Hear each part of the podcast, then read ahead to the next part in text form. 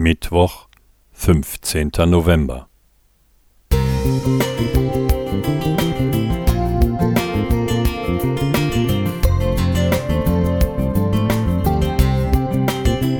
Ein kleiner Lichtblick für den Tag.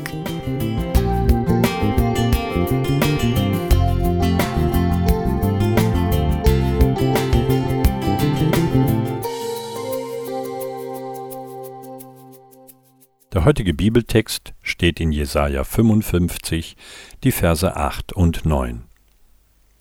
Meine Gedanken sind nicht eure Gedanken, und eure Wege sind nicht meine Wege, spricht der Herr. Sondern so viel der Himmel höher ist als die Erde, so sind auch meine Wege höher als eure Wege und meine Gedanken als eure Gedanken. Bücher, Radios, Computer, Telefone, Projektoren, alles wird heute klein und möglichst handlich gemacht. Auch Gott? Versuchen wir als Christen manchmal Gott begreifbar zu machen, obwohl klar ist, dass kein Platz im Universum seiner Größe angemessen ist, wie es in der Apostelgeschichte steht? Apostelgeschichte 7, 47 bis 50. Stellen wir anhand der Bibel die Art und Weise gegenüber, wie Gott in vergleichbaren Situationen handelt, so scheitern unsere Versuche, sein Handeln in ein Schema einzuordnen. Ein Kind im hohen Alter gebären? Zacharias wurde für viele Monate stumm, weil er daran zweifelte.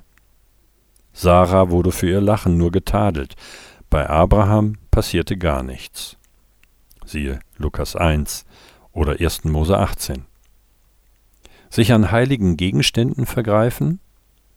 Usa wurde auf der Stelle beim Versuch getötet, die Bundeslade vor einem Absturz zu bewahren. David aß von den Schaubroten des Tempels, ihm passierte nichts. Jesus verteidigte ihn sogar. Siehe 2. Samuel 6. Hananias und Sapphira belogen ihre Mitchristen und wurden sofort von Gott mit dem Tod bestraft. Abraham belog Abimelech. Dafür wurde aber nicht er, sondern der König bestraft, und Abraham wurde sogar belohnt bzw. entschädigt. So Apostelgeschichte 5 und 1. Mose 20. Wo ist hier die Logik? Handelt Gott willkürlich oder despotisch? Die Bibel zeigt, Gott ist und handelt immer souverän. Souverän heißt überlegen, selbstbestimmt, sicher und beherrscht aber auch hoch über alles Irdische erhaben, in ganz anderen Dimensionen sehend und denkend, wie es Jesaja in unserem Eingangstext sagt.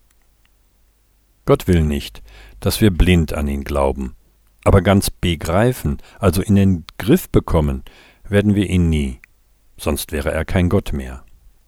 Dass dieser unendliche, unbegreifliche Gott Mensch wurde, das kann man wohl als Gnade bezeichnen.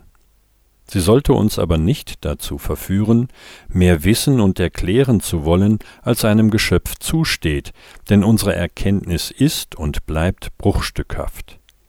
Erst wenn das Vollkommene da ist, wird alles Vorläufige vergangen sein.